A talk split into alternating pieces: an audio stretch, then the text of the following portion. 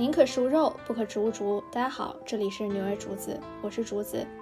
在欲望都市里，Carrie 说：“In New York, you are always looking for a job, a boyfriend, or apartment。”在纽约，你永远在寻找三样东西：工作、男友和房子。我是一名在纽约生活了八年的独立职业咨询师，也是华尔街咨询金融职业人。在这里，竹子将跟您一起聊聊求职那些事儿。也聊聊留学、职场、女性成长和海外生活。简历面试 （networking），有人说求职就是一场修行，是自我认识、见证成长的过程。东风也有转南时，瓦片也有翻身日。仰望星空，脚踏实地。希望纽约竹子能像温暖的明灯一样，帮助、指引和陪伴你，实现职场和人生目标的飞跃。如果你在求职道路上有迷茫的时候，也可以在其他新媒体平台找到我，给我留言。纽约竹子全网同名。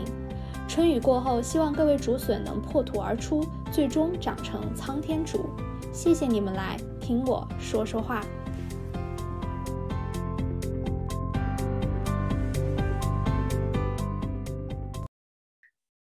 那今天呢，就是又是一个很新的主题啊，就是从审计师到程序员，大家很多就说我们这个海报，这个呃还写了专门写了一个 programmer 的这个 language，就是说一说职业转型。那职业转型一直都是大家比较关注的话题。那 Daniel 老师呢，其实就是小小的介绍一下哈，待会儿会让他做一个自我介绍。呃，我跟 Daniel 老师呢是认识非常多年了。呃，这个她是我的本科还有 master 的学妹，然后一路呢，后来又成为了这个在 EY 安永时候的呃咨询部门的同事，然后后来呢，就是呃 Daniel 老师开始了他的这个转型之路，然后一路真的看着他从一名 auditor 对吧，一一名内审师，在 AIT 的内审师，然后回到了这个呃北美全北美最 top 的 Brook 的 MFE。呃，深造金融工程，然后呢，去到了 EY，又跳槽到了 Jeffrey。那最近就今年，就是 Daniel 老师呢，再次的彻底转码哈，进入了我们 Facebook 旗下的 Instagram，担任这个 Software Engineer。所以对他来说，这个是一个。其实还蛮漫长的职业转型道路，但是就是在一次一次的探索当中，可能会给大家很多的启发。因为现在这个好像全民转码，就是 转码的风刮得很大。那么今天可能就是想跟 Daniel 老师一起来探讨一下，就是怎么样的理智转码，是什么人适合转码，什么人不适合转码。我觉得也是要理智看待这个问题。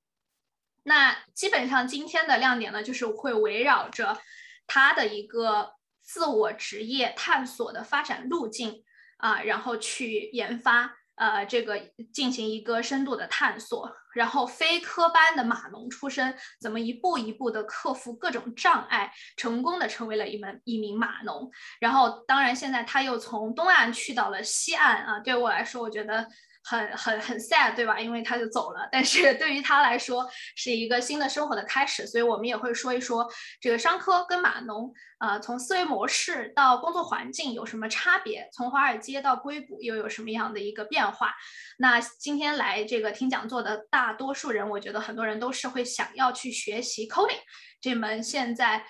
最风风最大的语言，所以就是在这个过程当中应该注意些什么？我们大概的这个整体的流程会从这个方向去进行。好的，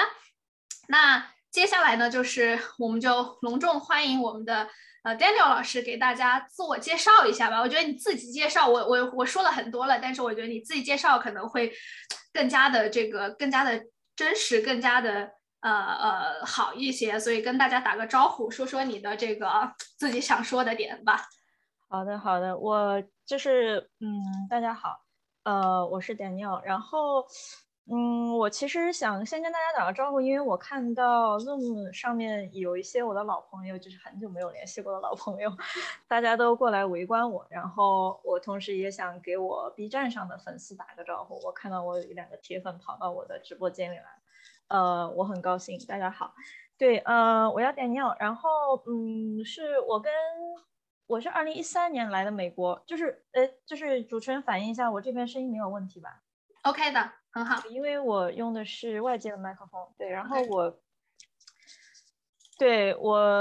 二零一三年来的美国，那个时候我当时刚本科毕业，然后我就是其实刚来美国我就认识了竹子姐，然后嗯那个时候其实当时自己就非常的小白嘛，因为那个时候我还是一个就是在念会计的硕士，然后那个时候嗯就很难很困难，就找一个实习都很难，当时呃。我记得我第一个实习，好像第一个 inter 就是在一家私人的一个会计公司，然后去做了一段时间审计，然后那个那个那个实习还是竹子姐推荐我去的，就是我在这里非常的感谢竹子姐，就是在对就是怎么说呢，在我刚来美国的时候给了我第一个帮助吧，然后我后来呃我在 Baruch 念那个会计念了。两年，嗯，但当时我念到就是，呃，第二年的时候呢，我就知道了我们 Baruch 有一个这个金融工程的项目，然后这个项目非常的好，嗯，就是它全美排名就是 top 嘛，我我也不敢说是不敢 claim 是第一，但是我觉得就是公认的是 first tier，这个应该是没有什么问题的，呃，然后我，呃，对我当时，嗯，因为我的背景比较弱，因为我们当时我们那个项目的人都是。呃，就是这种什么清华、北大本科，数什么学数学，或者是念计算机的本科。然后我当时自己花了很多的时间去上我们有一个 pre course，然后自己学了很多数学。对，然后我就是后来我就呃顺利的进入了这个呃也不是很顺利吧，但是嗯，反正自己付出了很多努力。然后我在。当时我为了这个去念这个书，我还撕了一个 offer。我当时撕了一个呃 AIG 的那个就是审计师的那个 full time job。呃，其实，在那个时候，就是很多人不太理解我的做法，因为呃 back in two thousand and nine 就是 thirteen 那个时候，其实找工作其实很难的，在美国找找工作很难。现在应该也挺难的，但是我觉得，呃，那个时候可能跟我们现在情况不太一样吧。然后我当时撕了这个 offer 之后呢，我就是。我当时就是毫不犹豫的撕了这个 offer，然后我就去念了金融工程。然后我在金融工程念金融工程之后，我就觉得，呃，三号觉得自己来到一个更高的平台，然后认识了很多很多很厉害的人，就是，呃，对。然后，嗯，我从金融工程毕业之后，我就去那个 EY 的那个量化的那个组，然后干了两年吧。呃，然后在那之后，我在那个时候我主要是做固定收益这一块，然后，嗯。在在两年之后呢，我又去了 Jeffries，就是一家精品投行，华尔街一家精品投行。然后在那边也是做 fixed income，做了也就是两年，做到今年的今年应该是今年的七月份。然后嗯，我现在就是 Facebook，呃，我具体是在 Instagram 下面的一名后端工程师。对，这就是我嗯在美国大概八八年的经历吧。对，我很想跟我直播间的 朋友打个招呼，因为我直播间的不好意思，我插播，因为我直播间的我 B 站直播间的人，其实他们都是我的游戏粉丝，然后莫名其妙看到你在做职求职分享，对，可能会觉得有点奇怪，但 anyway，对对，就是感谢大家，感谢大家。Yeah，OK，谢谢这个 Daniel 的介绍，你不说我已经忘了。我给你介绍工作这件事的第一个实习，看来这个这个真的渊源非常深了。然后就是像 Daniel 老师说的，Back to 2013，其实找工作并没有比现在容易，现在也很难，都很难。作为留学生来说，所以当时就是这种啊 support 也很重要。而且我觉得当时我们没有那么多的资源，似乎就是我比他早来一点，但是都是资源非常 limited。现在信息好像更加的通畅，然后大家有很多的这个信。息可以去查，可以去找寻外部的人去 support 和帮助，但是其实那个时候可能信息来说还相对更闭塞一些。所以呃，Daniel 老师说的啊，这个后来是拿到了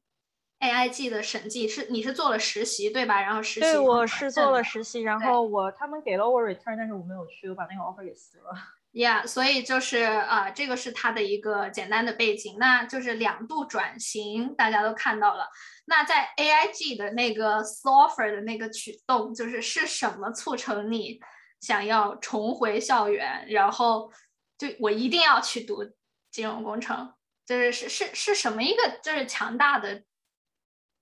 driver？就是首先我觉得这个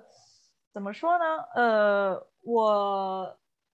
首先就是这个可能得从我以前的经历开始说，因为我这个人是这样的，我我本科虽然是念的会计，但是我 personally 是我是很讨厌会计的，并且就是说我就是我对会计怎么怎么讲呢？我在会计这一块，我觉得我没有什么天赋，就这么讲吧。因为我高中的时候是我们年级上的理科前十，就是全校的理科前十名，就觉得我说我觉得我念数学，我自己会觉得比较开心，然后我也就是。就是说我念数学的时候，我有那种沉浸式体验。但我后来去了就是财大念会计的时候呢，我其实整个人状态都很不好。就是因为贝斯上我对我自己的了解，贝斯上我对我自己学习能力的了解，我觉得我就是在那个地方，我觉得我应该是拿个国奖什么的，应该是没有什么问题的。但是我发现其实并不是这样，因为因为就是会计这个东西，它的学习模式它不是非常理工科。但是我觉得我对我自己的认知是我是一个非常我的脑子是一个非常理工科的人，然后我当时就是我其实一直念得很痛苦，然后我其实甚至大三的时候我都有跟我妈讲过，我说我说我想去转去数学系，就是我们学校有一个金融数学系嘛，我有跟我妈讲过，然后我当时被我妈骂的狗血淋头的，然后我妈说你有病吧，你说都大三了转什么转什么专业啊，然后嗯，因为其实我们学校那个会计的话。嗯，如果你是在当地找工作，甚甚至你去深圳什么找工作，应该都是能找到很好的工作，就是那个牌子还是挺硬的。但是我就是，嗯，some how 就是很想转专业，因为我觉得我不我不快乐，就是就是这样。然后我后来就是去我自己有去念过，有去旁听过一些数学课，就是因为我们当时我们学校就是会计的话，它。他是只要求你修微积分的，不要求你修高等数学。但是我是完全是出于自己的喜好，就是去旁听了高数，然后呃自己也选过高数的课，然后就是那个整个那个课那个整个课上，除了我以外，其他人都没有一个人是会计系的。就所以呃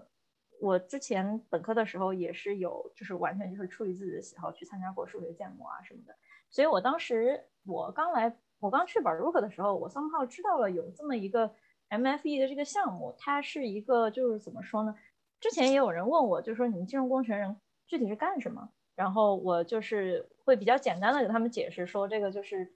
你把金融问题转化成数学问题，然后用计算机去解决这个数学问题。然后，呃，我当时就是去念了那么几门的这个 pre-request，我就觉得我非常的喜欢，就是。我自己非常的愉快，然后就是我以我当时的话说，就是我当时在 AIG 做审计实习的时候，我下午到下午没什么事儿，我开始划水的时候，我都会偷偷写写数学作业什么的。所以我当时呃拿到这个 M A M F E 的这个 offer 之后，我就对我来说，我觉得这个没有什么，就对我来说没有什么犹豫的，我觉得我一定要去，我肯定要去。然后当时 AIG 这个 offer 就是我虽然就是说。算是我在美国拿到第一个 full time offer，但是，呃，我就是会觉得你每天下午让我在那儿做到三点钟，我都觉得是一种煎熬。就你就你就让我做审计的话，然后因为再加上我们项目的话，确实它也很好，然后也不太说会担心你毕业之后找不到工作的问题，所以说我就觉得我既然就是下定决心，就是不想再再做财务的话，那我没有必要接这个 offer，然后我就。嗯，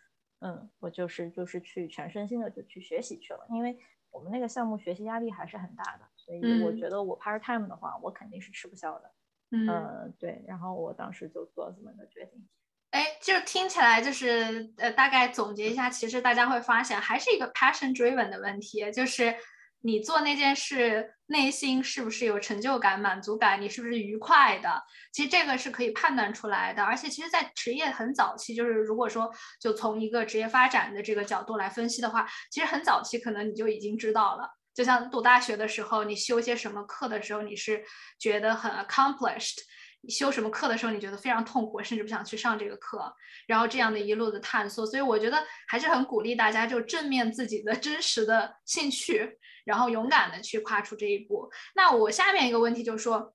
因为我知道 Brook 的 MFE 是非常 top 的 program，然后它招生要求是非常非常严格的，基本上都是这种呃呃，就是 from the top school 就是的的人，包括如果你是留学生的话，基本是清华北大这样的一个本科，清华北大这样的一个基本水平。那就是你是就是。你觉得你的优势在哪里，或者是你的什么东西去打动了这个呃 program，就是让他觉得哎你是有潜力的，并且愿意就是让你成为 MFE 的一名学员。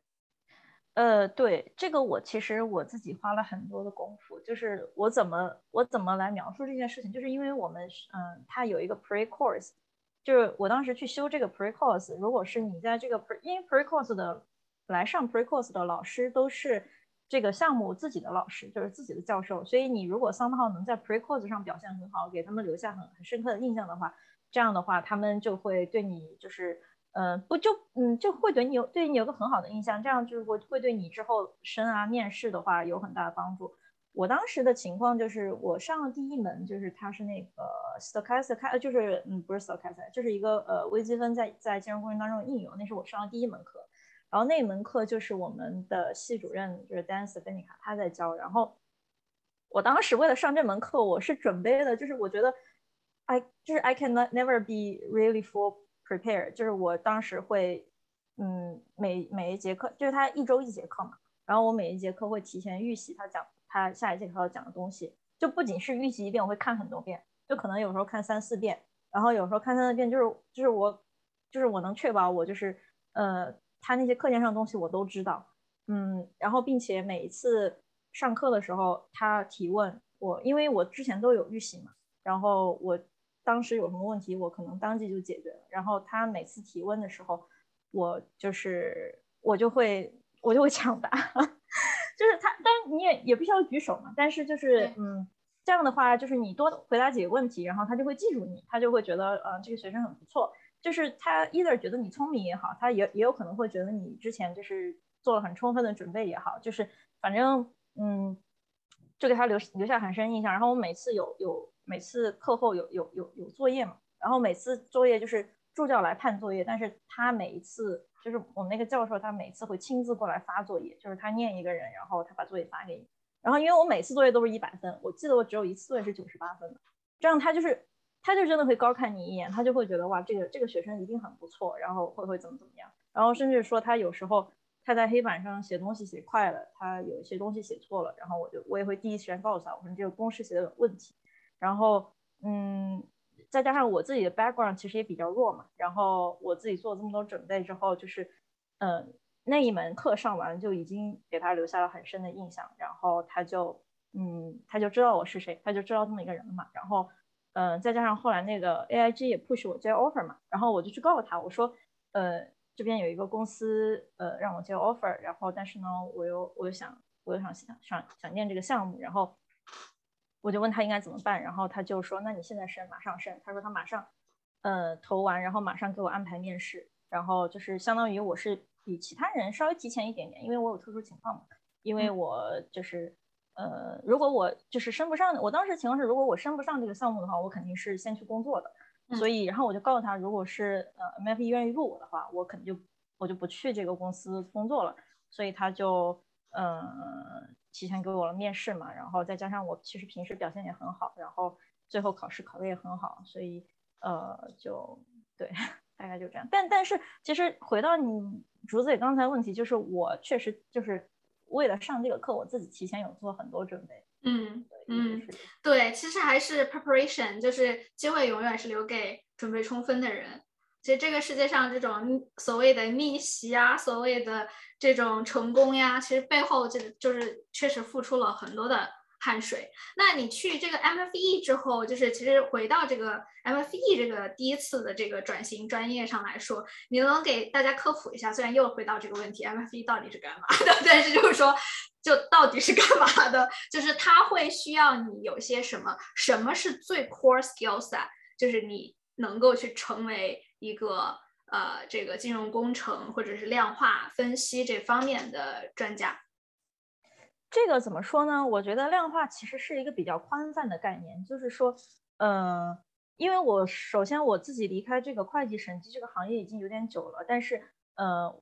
我但是我现在我还还是能记得嘛，就是会有一些东西嘛，也就是什么管理会计啦、财务会计啦，然后审计也分内审和外审啦。但是你如果是提到量化的话，其实就分，呃，工种就分分的比较细。就首先它分不同的，嗯，它分不同的 asset class，就也有些人他是做 equity，有些人他是做 fixed income，我就是做 fixed income。然后你，然后再从这种就是你是前台、中台、后台开始分，就是说你 quant 有有 pricing quant，有 desk quant，然后有也有一些 quant developer，有 risk quant，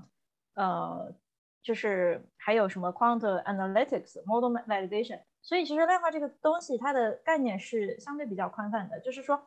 怎么讲呢？就是不同的你在不同的你是不同的 quant，你的 skill 你需要你的 skill skill set 可能是不太一样的。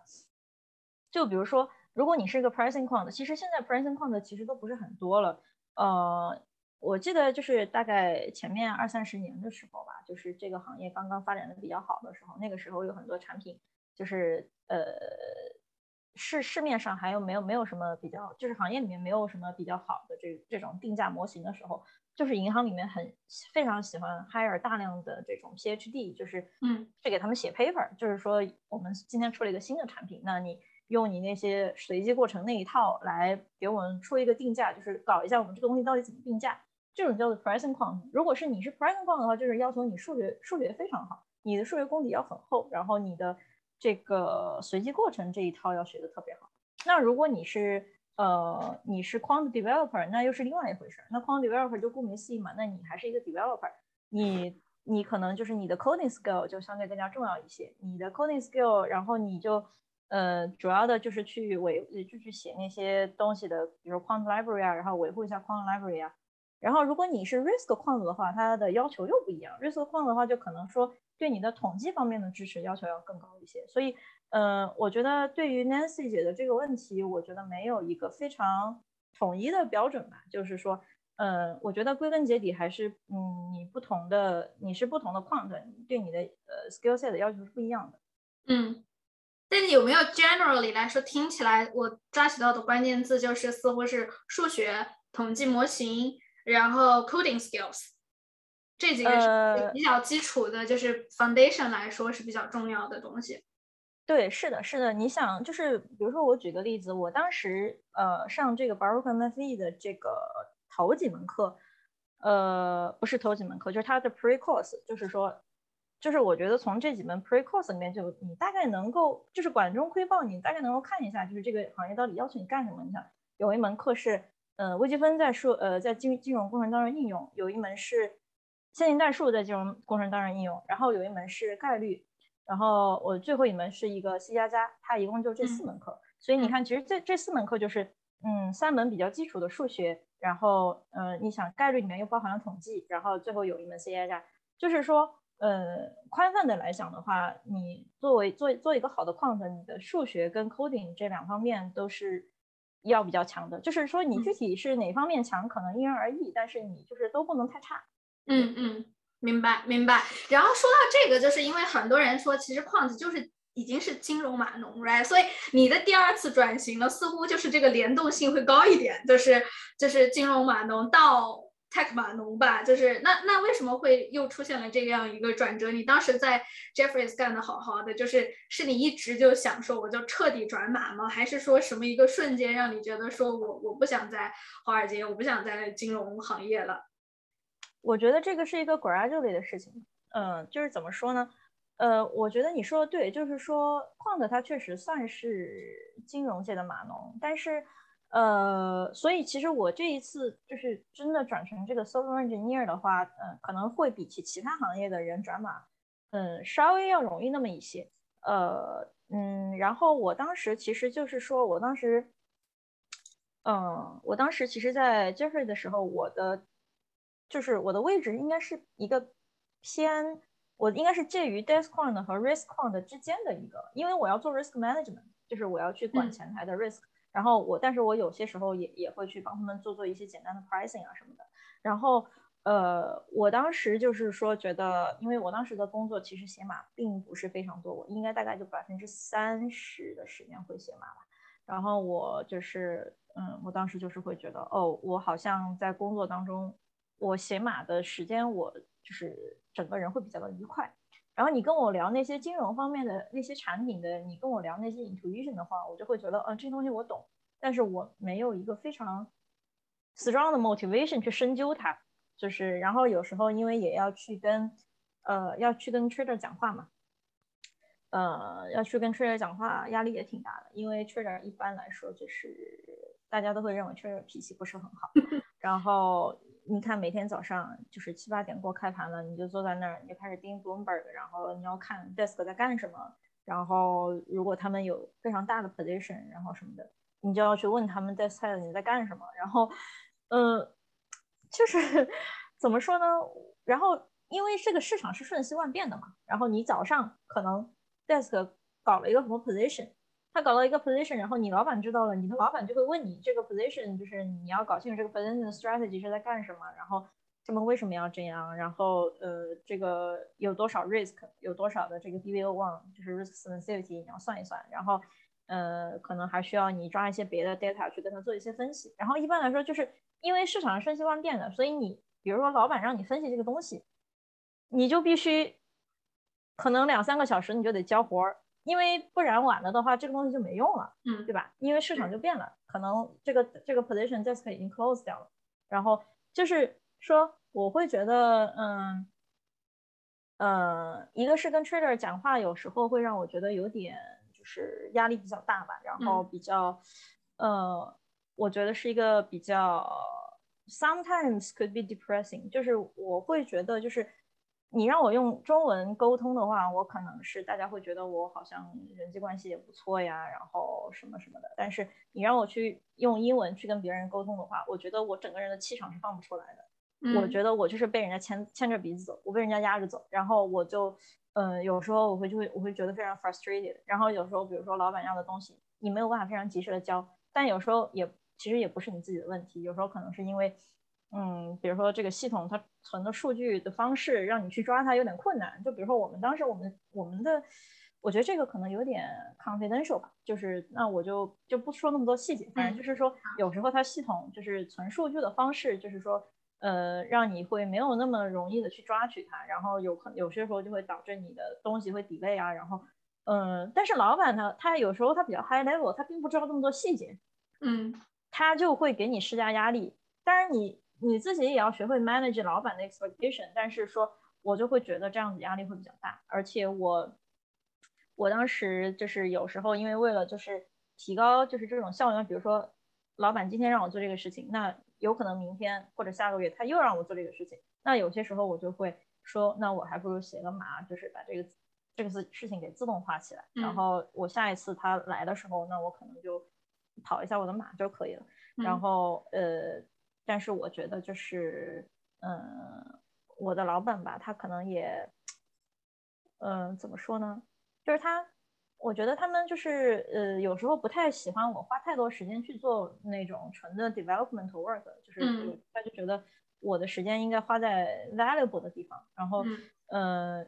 就是说，我觉得总体而言，就是说我当时在银行的感觉，就是一个是压力比较大，嗯，二一个就是我需要跟很就是需要跟 trader 进行一些 timely 的沟通啦，然后。嗯，有时候让我会觉得比较 upset，然后，但是我觉得其实最重要的一个原因还是因为我自己，就是我在写代码的时候，我觉得我是最快乐的，就是我有一种沉浸式体验，就是有时候我就坐在那儿写，可能就等我反应过来的时候，desk 上人都走的差不多了。嗯，就是还是又回到了 passion driven，就是你在工作中又进一步。发现似乎就是跟华尔街的这些 A、B、C 去交流，就 A、M、B、N、C 不是 A、B、C，就是 A、M、B、N、C 交流的时候你不快乐，但是你让我安安静写码吧，我就很快乐的这种感觉。对，是这样的，是这样的。就是说，嗯，我其实有一些朋友，就是说，因为我朋友非常多，我在纽约时候朋友非常多，然后就是说有一些人，他们就会觉得说我的 people skill 很好，就是说我好像非常善于跟人打交道。呃，甚至有人推荐我说你就是推荐我去做什么 project manager 这种工作，我就说我会，那 you，呃，我就我就只能说，我觉得你可能对我就觉得说，那你可能就是不够了解我，因为虽然其实我，呃，我真的讲话起来我还是比较 talkative 的，但是其实我真正 enjoy 就是很 enjoy 的时候，还是我自己坐在那写代码的时候，我是比较快乐的。哎，我看到我爸，我看到我爸了。然后你爸说，我原来二十多年之后才知道我女儿喜欢写代码这件事情。哦，他们现在都已经不太知道我在干什么了。他们现在就负责帮我带带狗啊，就就挺愉快的。就我我感觉就是说到这个呃写代码和这个在金融行业写代码，真的跟跟泰公司可能非常不一样。待会儿我们会探讨这个。但是你说你在 Jeffries 的这段经历，我仿佛就是最近感觉是最近我我我老公的状态。我老公在 a r 就 对，老公不是也是码农吗？对对，也是码农，然后就是也是码，然后 quant，然后感觉跟你说的这些对，就是很非常的 similar。就是在华尔街做事的话，就是你很难是有沉浸式的。东西，你总会被很多东西去 distracted。你是一个码农，但是他也会希望你去做管理啊，然后去做很多很多的 communication。你可能要跟 business 来做 communication，你需要跟 traders，需要需要跟各种 team 去 collaboration。所以可能这个也是一个我觉得就是金融行业跟纯泰公司的一个很大的一个差别。那就回到就是 OK，你就想那我就去泰公司，让我安安静静做一枚做一枚写码的 你。女程序员吧，好，那你你你做出了什么什么努力？你你做了些什么？然后你是怎么去规划去进入到 Facebook 或者是呃 one of the tech company 的这个过程是怎么样的？OK，嗯，是这个我说实话，我还是付出了很多努力的。就是我去年一整年吧，二零二零年一整年，我其实基本上基本上没有过过周末，我就每天在家刷 LeetCode。这真的是每天在家上一课的，就是就是到什么程度，就是我，因为我当时自己还带一条边牧，就非常辛苦，非常非常辛苦。因为边牧就是，嗯，大家不要都看到网上看到边牧多乖多听话，你真的自己带，你才知道带边牧有多难，就不比带小孩子轻松。然后我带一个边牧，然后我还要 full time work。呃，然后我还要照顾自己后勤，我要自己做饭、自己洗衣服什么的。然后我剩下所有的时间，我都在我在写代码，就是刷 LeetCode 什么的。就是我大概刷刷了九百多、一千道题吧。反正那你是不是快乐的？就是刷代码的时候，你是快乐的吗？我喜我挺喜欢做题的，我我喜欢做题。但是，嗯，怎么说呢？嗯，就是你是快乐的，但是同时还是会比较辛苦的。就是说。呃，因为你没有什么太多的娱乐活动嘛，就是我最我觉得我当时去过最远的地方就是去我隔壁，我有两个师弟住在我家隔壁，然后我去他们家，我们三个人一起打打游戏什么的，会很累，嗯，就是说，呃，你你精神上是愉悦的，但是你身体上很累，因为有时候你的体力会有点支撑不住，因为我一个人要干那么多事情，嗯，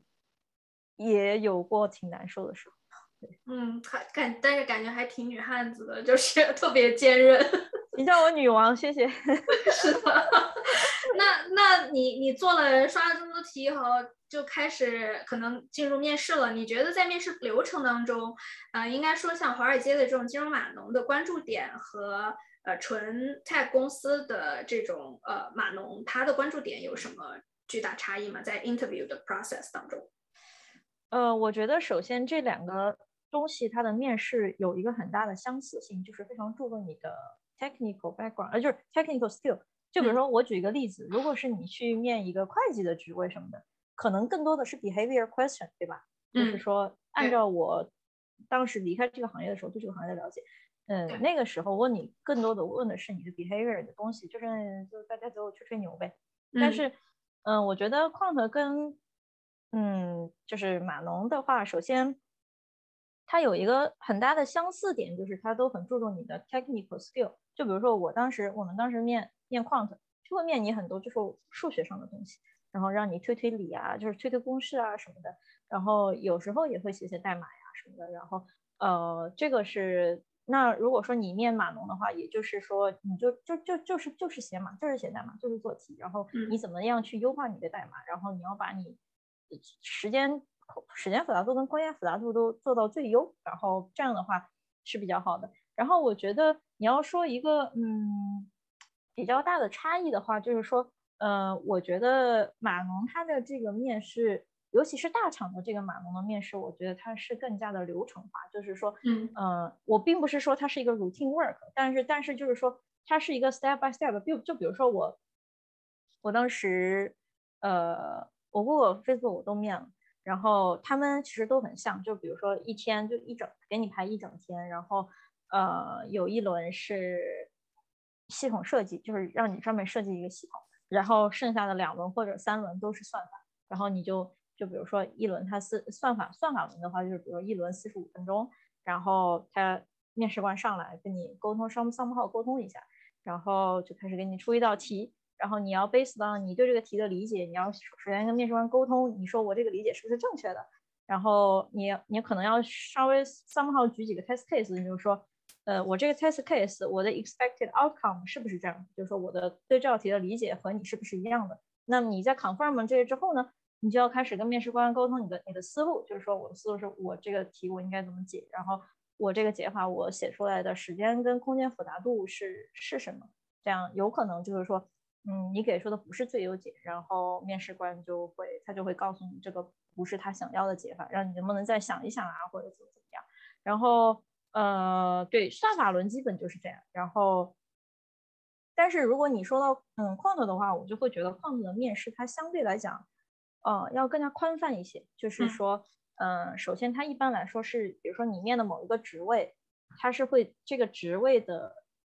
组里的人来面你，就不像说，比如说我面 Facebook 的码农，Facebook 的码农他并不是某一个组的人来面，他是宽泛的去找几个那个时候有空的 engineer，谁那个时候有空谁就来面我。对。所以他这个是不不针对职位的，他就是完全就是看你写码的技巧。但是你说，如果是你去面量化的话，基本上就是那个组的人过来面，就是他们会更多的问到，嗯的东西是你那个你投的那个职位可能用到的更多。就比如说你如果是投你投 desk quant，或者是你投你投一个 quant developer 的话，可能就是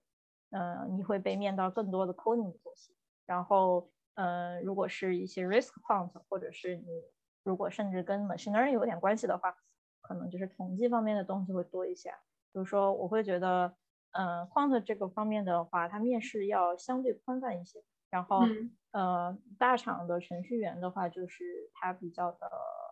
相对来说更加的流程化。嗯，差不多就是，我觉得这个差不多就是这个区别。明白，明白，明白。谢谢这方面的解答。然后你现在已经搬到加州去了，然后也有一段时间了，就是怎么样？感觉如何？纽约跟加州的生活方式的差别？嗯，说实话，我刚来的第一一一个月，甚至头两个月，我都非常不习惯，因为这边就是你必须要开车。我之前在纽，我在纽约八年，我都没有去拿驾照，就是因为你住在纽约，你不需要开车。但是加州就是这里真的要开车，就是你，我现在就是处于一个处于一个寸步难行的一个情况，就是我自己没有车嘛，我还没有去考驾照，然后我什么东西都没有办法弄，就是我要。买菜我都只能在买网上买，因为超市离我都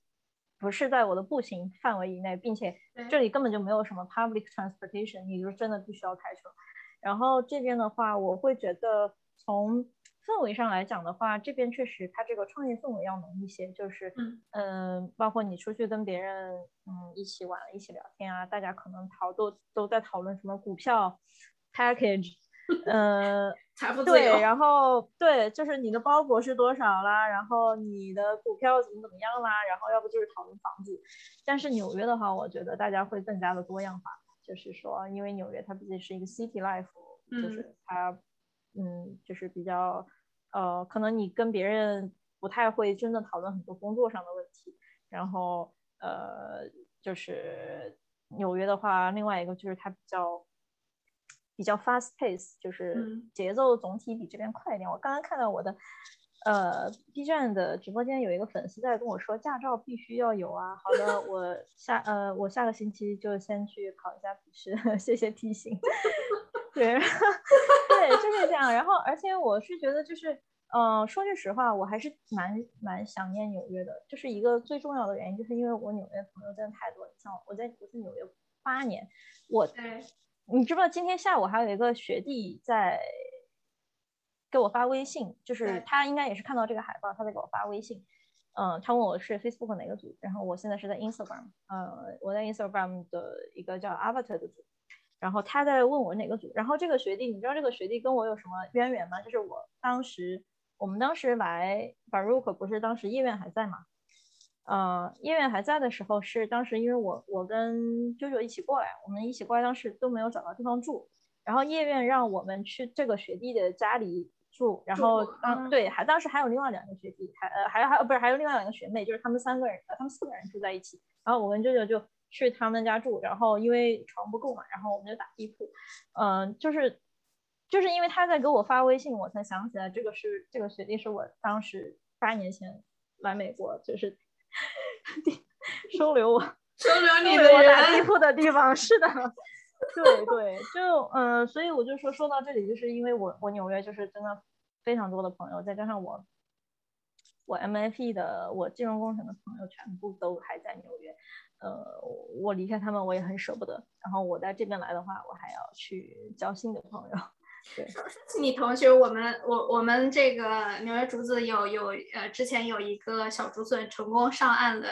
就是法兴银行的 Quant，就是你的同学 辅导的，哎，就之后跟你说，就是对，就是他应该也在也在也在加州现在，嗯，马哥，我怎么不记得了？同学太多 了，我给他错。怎么可能？OK，呃，off offline 我会告诉你。对，所以就是对对对，我们就是我觉得 quant 就在在纽约来说，就是 quant 找工作也还是就像你说的，可能你大多数的 quant 的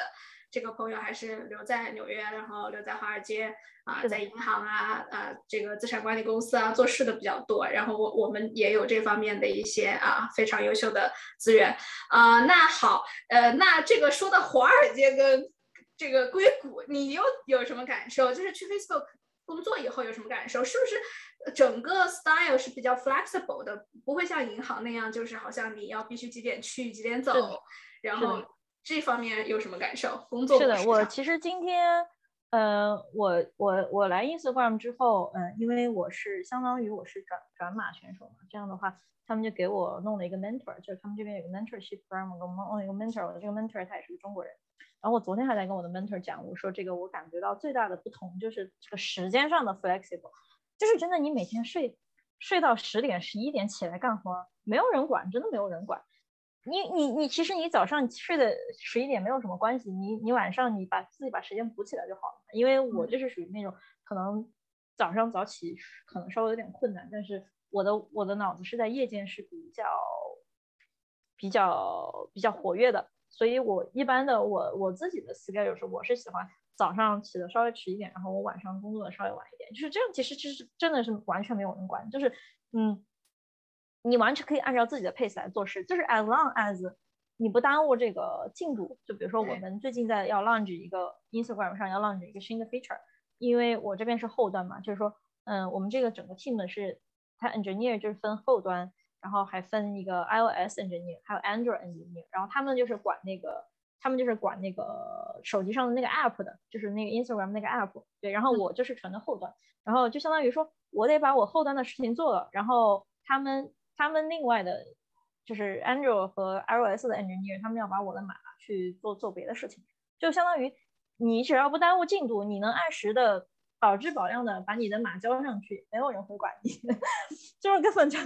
然后你的 manager 也不会管你，你我的 manager 跟我就一周一次 one on one，可能也就十几分钟吧，然后他就会问问你这周感觉怎么样啊，有没有什么问题啊，然后你有没有遇到过什么 block 呀，就是说你工作的时候有没有什么遇到什么问题，就是说，呃，就是耽误了你的进度什么的，然后他可能就是每每个周就这么跟你聊一次，其他的时间基本上都是你自己在干活。对，所以说我会我会非常喜欢这样的节奏，因为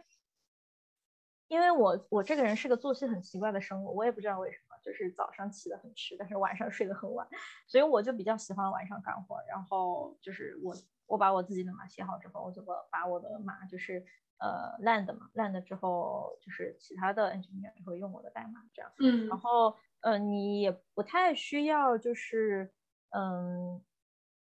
首先就是这个问题，就是还说到就是老板管理的问题，就是老板可能一周就跟我聊一次，但不像以前就是在在银行的时候，老板可能每天给你打两三个电话、三四个电话，然后上午让你交一个东西，下午上午上午让你两个小时之内交一个东西，下午又问你 desk 在干什么。呃，我就觉得说这整个 pace 的话，呃，相对来讲是比较灵活的，而且就是很多人就是说。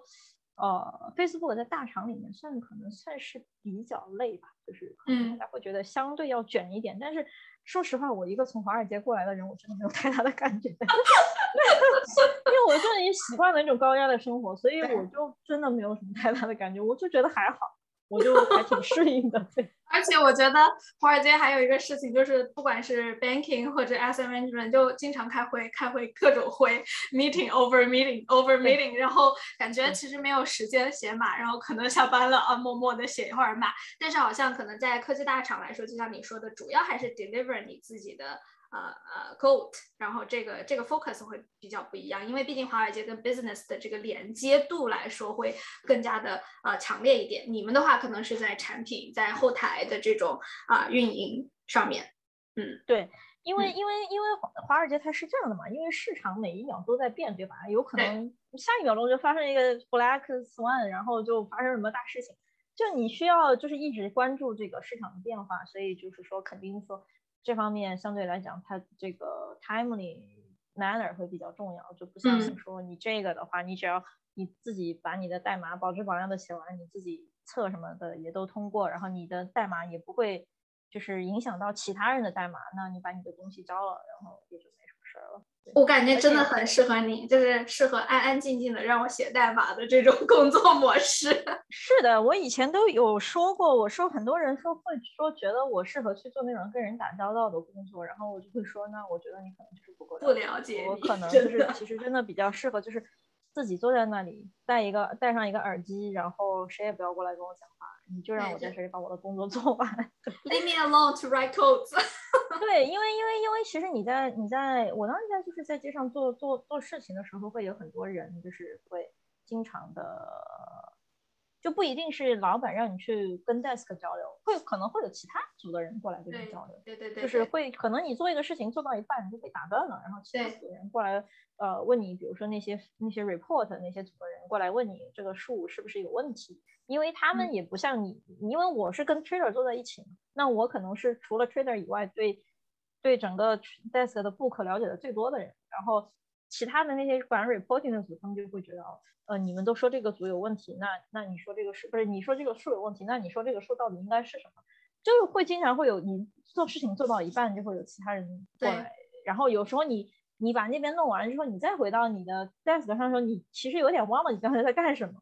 就对，经经经常会有这样的情况。是是，所以其实呃，总结一下 Daniel 老师说的，我觉得有几点还是值得大家去思考的，就是似乎华尔街的工作就是你有要有很强的这种 multitasking 的能力，与人打交道的能力。啊，然后跟不管是客户或者是你的合作方，不同的合作方的打交道的能力，然后泰公司的话，它就真的是硬输出，就是你能把 code 做好，这个是对对于他们来说最大的 value added。所以这个我觉得大家也可以根据自己的兴趣，然后是喜欢沉浸式的写代码，还是说其实还是挺喜欢跟人打交道的，这个可能也是一个在职业选择时候的考量。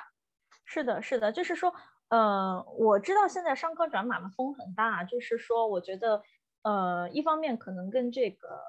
compensation 什么的肯定是有很大的关系的，然后另另一方面也可能是说，呃，大家都会觉得科技公司福利相对好一点啊，巴拉巴拉。但是我觉得 overall，我觉得，呃，一个很重要的问题还是你要考虑你自己到底喜欢干什么，就是说，嗯，就每个人真的他喜欢的点不一样，就像我以前。我在 Baruch 的时候，我认识一个就是读会计的女生，你应该也认识她。嗯，就是她就跟我说，就是她就很喜欢那种 memorizable 的东西，她就很喜欢背那些条条款款的什么的。然后她就是说，她对数字啊、数学的东西，她确实就不行。然后我我就会觉得，就是她就蛮适合就是做做就是做那个会计的。然后我还有我还认识一个人，就是一个女生，她。而且他还，嗯，他在就是科技界，他应该还是有一些资源，就包包括他有一些，他有一些学长什么师兄就会直接跟他说，如果你想转码的话，就是我们可以帮你 refer 啊，或者是会给你提，可能就是可以可以给你提供一些什么，就是经验啊，或者是先呃刷题的技巧啊什么的。然后这个女生就说，她说她说她就是不喜欢写代码，对，她就觉得这个东西不适合我，所以说说我觉得就是说，除了从这个。就是现实的角度啊，就是 compensation 这个角度来考量，我觉得大家还是要，呃，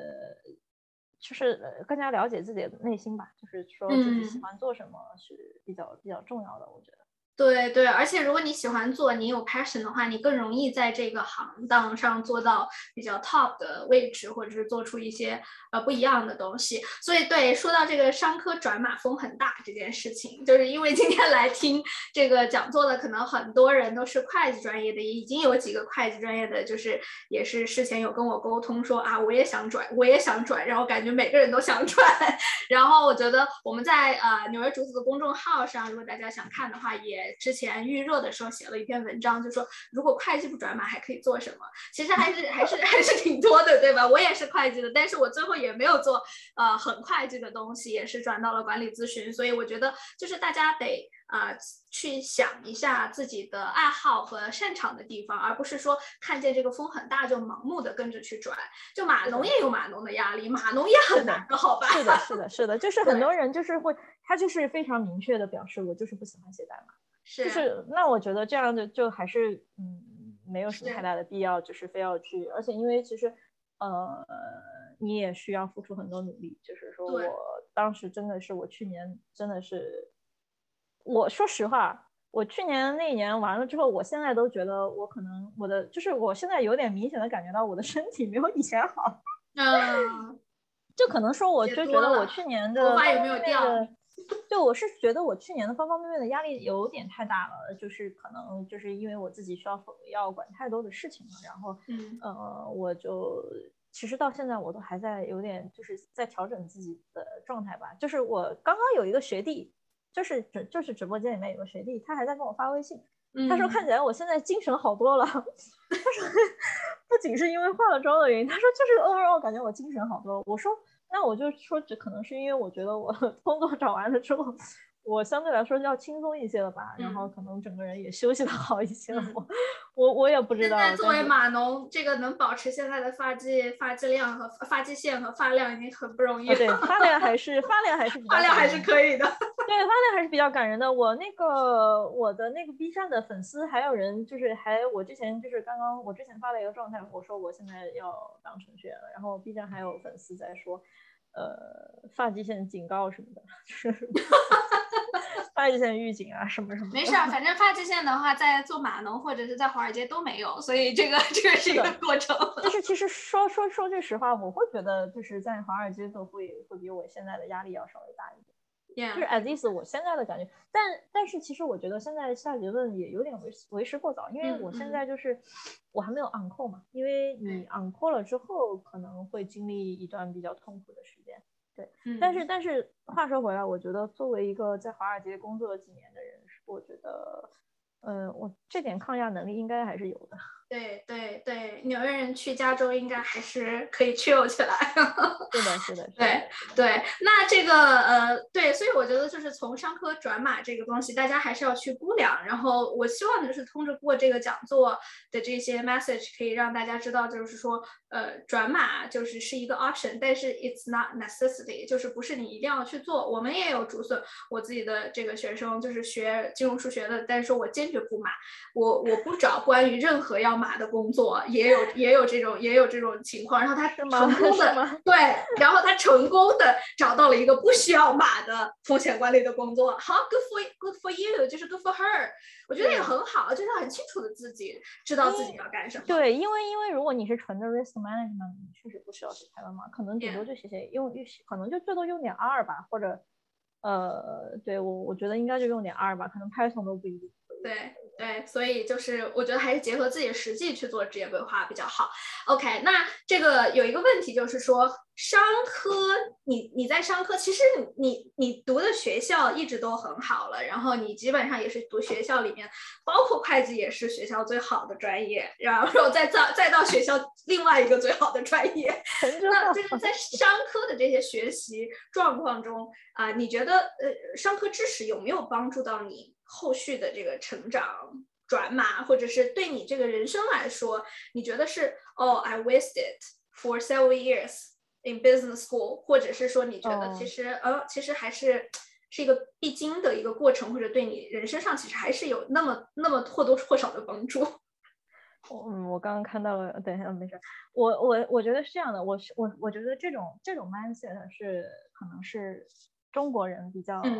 比较容易产生一个 mindset，就是说我之前花了这么多年学了这么一个东西，但是我现以后 in the rest of my life 我做的事情都跟这个没有关系，我是不是就浪费了我的青春？其实我觉得这个东西就跟你谈恋爱一样，对吧？那你谈一个谈一个男朋友，谈一个女朋友，谈了七八年没有结婚，那你觉得你是浪费你青春吗？没有啊。因为没有人会知道 eventually what happened，对吧？因为你在一一开始就比如说我一开始我学这个会计的时候，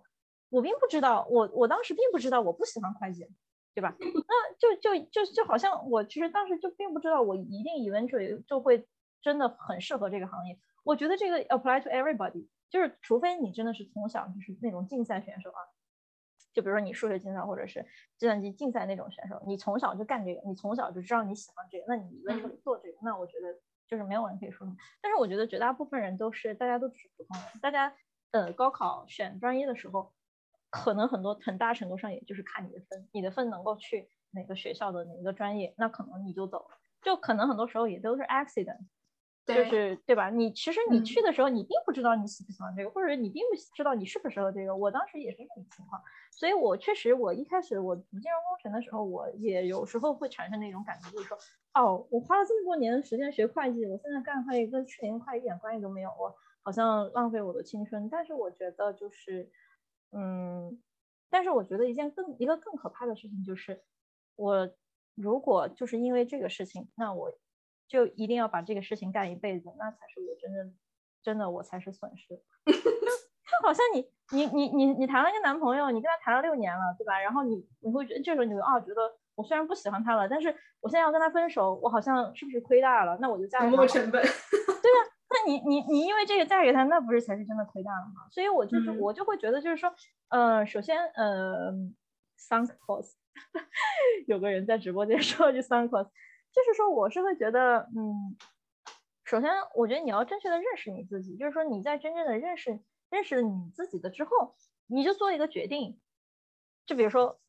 我就，比如说，我就还是拿刚刚那个事情举例子，那我就做一个决定，我要不要继续跟这个人在一起，或者我干脆就直接跟他分手。那你做好这个决定之后，你做那个决定的那一瞬间，肯定是背上你对你自己的了解做的最好的决定，对吧？那你做完这个决定之后，你就不要后悔了，以后以前那些东西就不要再想了。嗯。对，因为对我一开始还是会是会会有这种情绪，而且我会觉得说，嗯，从从中国念了本科的人更容易有这种情绪，因为在国内我知道转行是比较难的，在国内转行的话，国内基本上就是你本科念的什么，那可能大概率你这一辈子就干这个事情了，所以，嗯，在国内的人可能会更加说觉得哦，好可惜啊，或者怎么怎么样，但是我就是会觉得说你。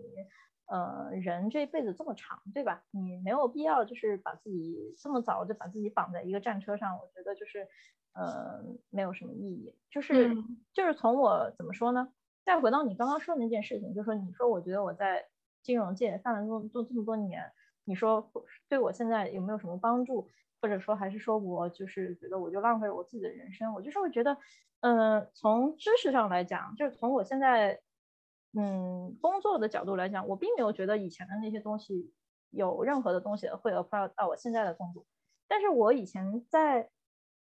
街上，我我学会了很多 soft skill 啊，就比如说，呃，我怎么去跟人讲话，我怎么去跟 trader 讲话，或者说我怎么去 manage 我老板的 expectation，然后我怎么去跟其他组的人打交道。我觉得这些东西，这些这些软的技巧才是会伴随你一辈子的。就是说，你你没有必要，因为你专业知识上那些硬的技巧丢了，就感到说很可惜什么什么什么的。就是说我如果没有在华尔街做这么几年，我可能也不会学到这么多就是软的技巧。所以我觉得这些东西，呃，也并不能说就是完全就浪费了。对我，我非常同意同意你的看法。我觉得人的发展历程是很很复杂的一个交叉，然后它可能会影响你生活中的 behavior，也是也是一样的。就像我现在自己自己创业了，然后我也觉得就是很多东西其实都是我在前面的工作经历里积累出来的 soft skill。呃，这这个东西可有很大很大的帮助，可能不是马上就 implement，但是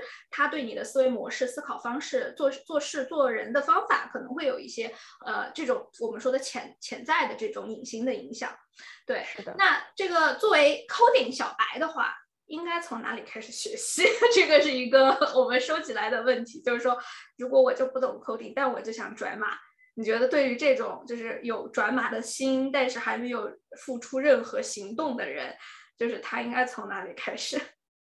嗯，我觉得首先，我觉得这个命题，嗯，我觉得需要回答一个，在我真的说这个问题之前，我觉得需要回答一个，呃，别的问题，就是说。就是 assume 我现在是一个 coding 小白，对吧？那我现在决定我要转码，那我就要问问一下我自己了。我现在既然都是 coding 小白，我都不知道写码是个什么感觉，那我为什么要转码？对呀，这我觉得这是一个很很值得思考的问题，因为嗯，很多人可能真的就是有些人是真的，有人在直播间说 money，对钱钱钱可能也是。是一个比较大的驱动力吧，但是我是会觉得说，嗯，还是想首先想清楚自己喜不喜欢，适不适合，再去真的下这个决定。就比如说像我自己的 case，就是我自己，因为我自己工作中也写，然后我平时也会写一些，那我就是会真的觉得我就是写代码比较开心，那我就我我做这个决定就没有什么。就是好 struggle，但是说如果说如果是真的一个 coding 小白，如果你是真的想有转码的话，那我是会觉得就是去先上一上那种比较基本的这种写码的课，就比如 Coursera 上面有一个那个呃，除了 lead code 还需要做哪些准备？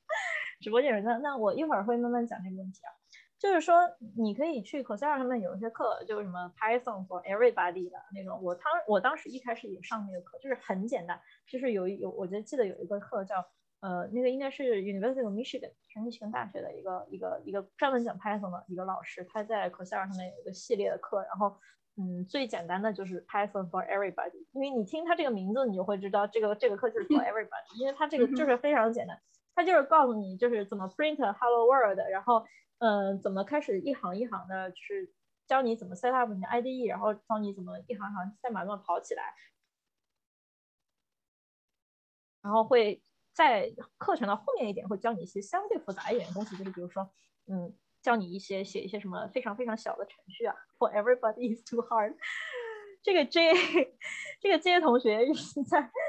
呃，OK。就是说，呃我懂你。OK，就是他，嗯，就比如说你真的是一个小白，那你可以先去 explore 一下，就是这些课，这些比较简单的课，然后，呃，稍微感受一下，嗯，写代码到底是什么感觉，对吧？Emma 说，我上过 Coursera 那个课，OK，它有一个 Python for everybody，还有一个 Python data structure，嗯，我觉得，呃，呃，就是说它 for everybody 可能就是教你一些，就是告诉你怎么入门，就是教你一些最最基本的句法。然后有一个叫那个 Python 那个 for data structure 那个课，就是，嗯，会真的会教你一些 data structure，因为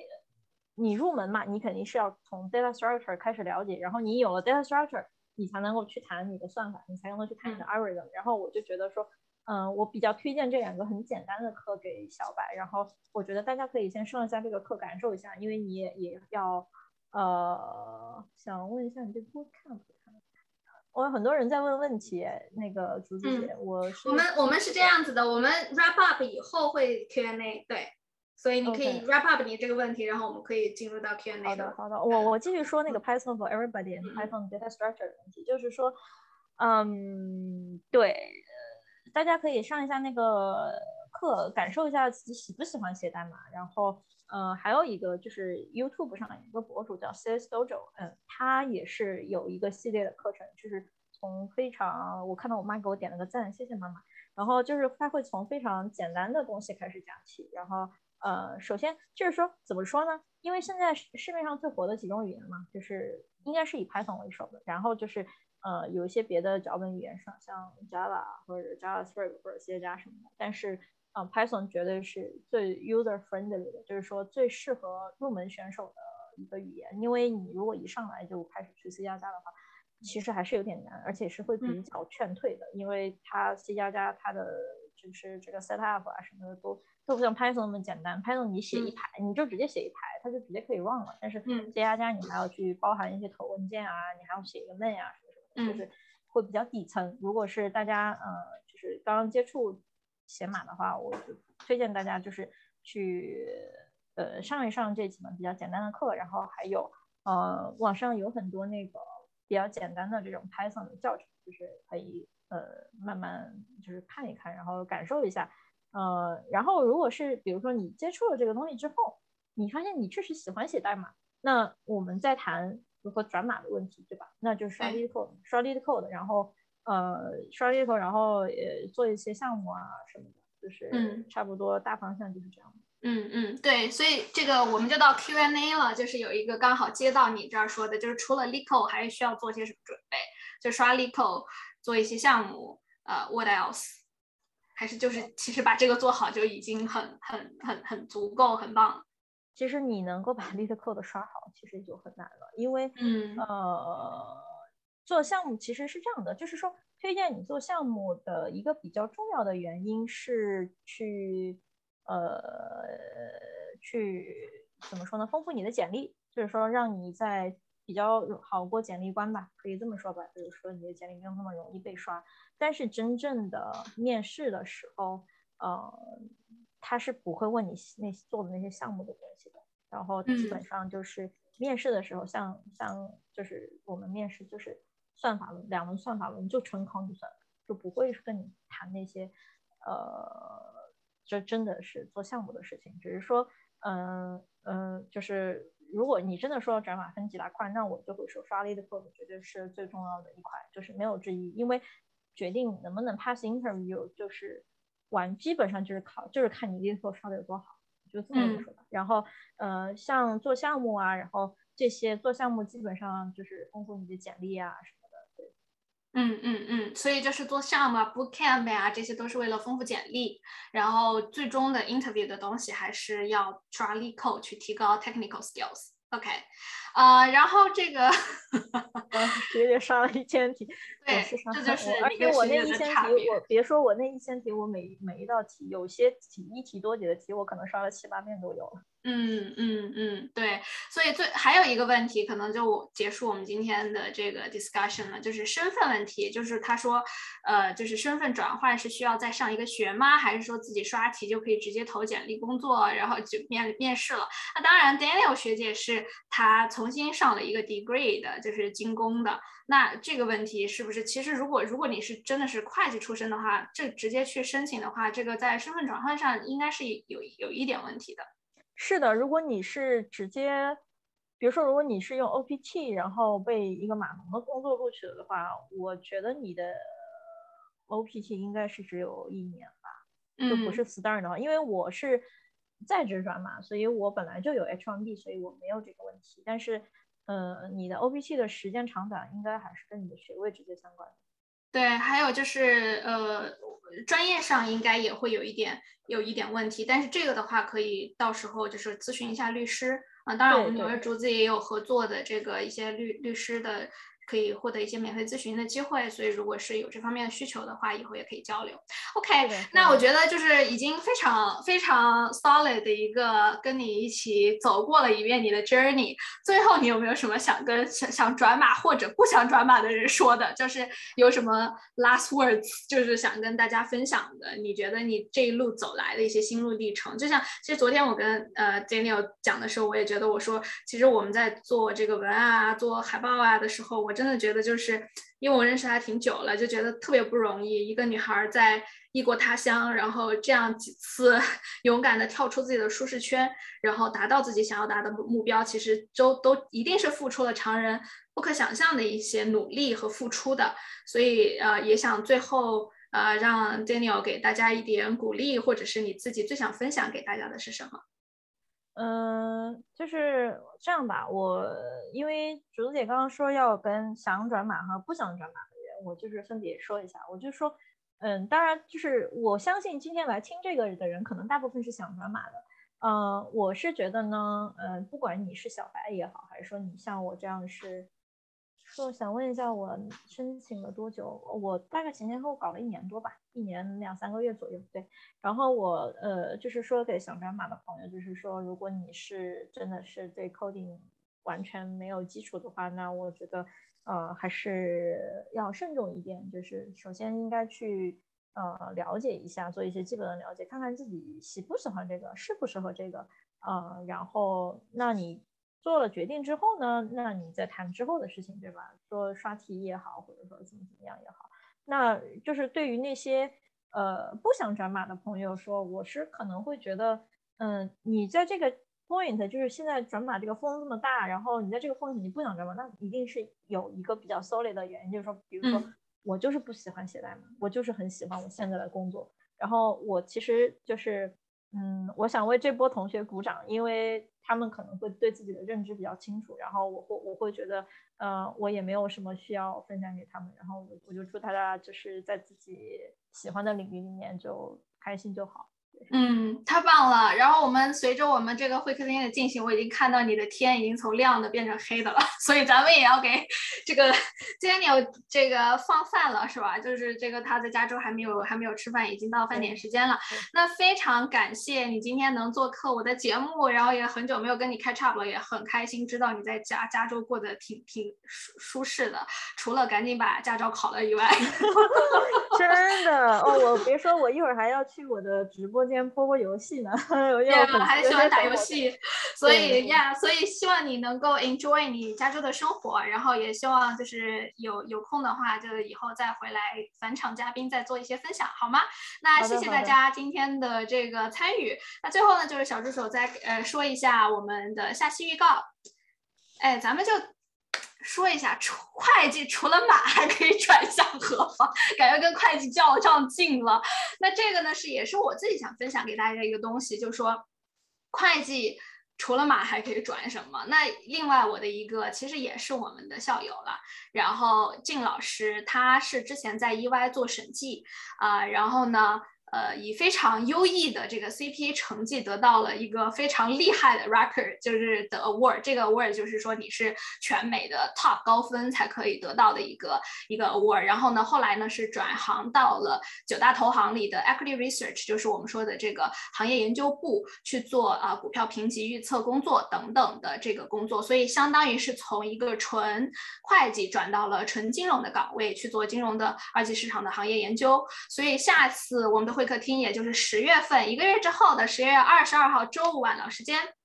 九点到十点呢，我们会让金老师来跟我们分享一下。然后金老师也是我们呃纽约竹子的呃独家的合作导师，所以这个我就是想，就是因为大家都说转码转码嘛，风太大了，咱们来点其他的好不好？就是说除了转码还可以转向何方？其实呃还是有很多的选择的。那包括刚刚提到的，在这个纽约竹子的呃。呃，这个公众号上也有相关的文章，大家可以去看一下。好的，那最后呢，就是呃，我们的这个参加会客厅的报名方式，我们通常会在群里呢发放一些及时的信息，然后当然也可以欢迎添加我或者小助手的微信，有什么求职问题呢，可以就是跟我们呃进行一定的探讨。最后呢，就是说一下我们的女儿竹子的公众号，就是呃今天的这个全部的内容也会由我们的一位小竹笋啊艾玛进行整理了以后呢，在我们的女儿竹子的公众号上进行发布。所以如果关注更多的干货的求职行业。以及需求的话呢可以关注我们的新媒体当然也可以关注我们的 youtube 小红书啊基本上在全平台都进行了覆盖纽约竹子全网同名。那非常谢谢 daniel 今天晚上来到我们的会客厅的节目然后最后呢就跟大家 say goodbye 了。那我们下期节目再见拜拜。好的大家再见。拜拜。